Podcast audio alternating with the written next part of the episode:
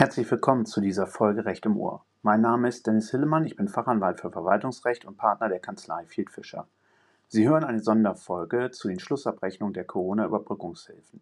Jeden Tag bis zum 15.03.2024 werde ich eine neue Folge aufnehmen, die ein spezielles Thema behandelt.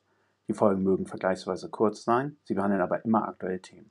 Fachlichen Austausch finden Sie auch in meinem Netzwerk dem Sie kostenlos beitreten können unter www.überbrückungshilfe-netzwerk.de www.überbrückungshilfe-netzwerk.de Sie erreichen mich unter dennis.hillemann@fieldfisher.com.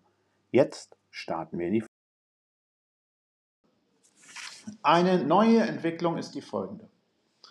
Insbesondere die N-Bank in Niedersachsen fordert nunmehr im Rahmen der Schlussabrechnung Verwendungsnachweise zu den gezahlten Überbrückungshilfen an. Als ich das das erste Mal gehört habe, bin ich fast vom Stuhl gefallen und habe mich gefragt, was ist das denn jetzt?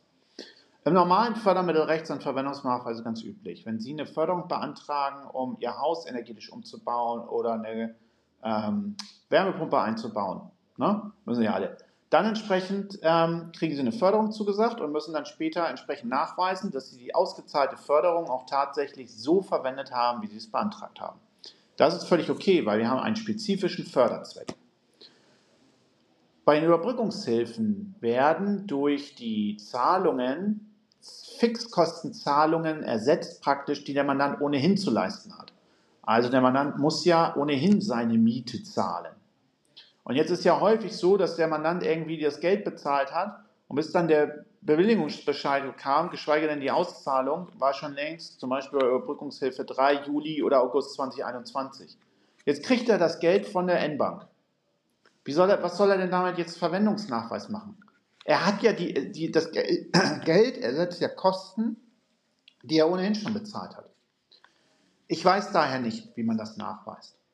Ähm, es gibt ein paar Fälle, wo es Sinn macht. Ich habe mal gestern im Webinar hat mir jemand gesagt, naja, der Mann hat das Geld genommen, irgendwie nicht Betrieb weitergeführt, aber sich einen Porsche gekauft. Okay, da ist uns allen klar, das wird eng.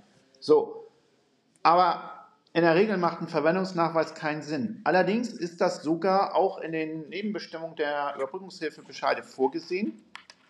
Ähm, ich weiß von Steuerberatern, dass sie hier schlicht dann, äh, und das ist ja ein gangbarer Weg, die Kontoauszüge äh, hochladen ähm, was natürlich auch immer so eine Frage ist, ob man will, dass die Behörden aufs Konto gucken. Aber nur damit Sie es mal gehört haben, Sie müssen diese Verwendungsnachweise erbringen, auch wenn das unsinnig ist. Ansonsten wird Ihnen das sofort nachgehalten, dass Sie nicht mitgewirkt haben, mit der Folge, dass es eine Rückforderung geben kann.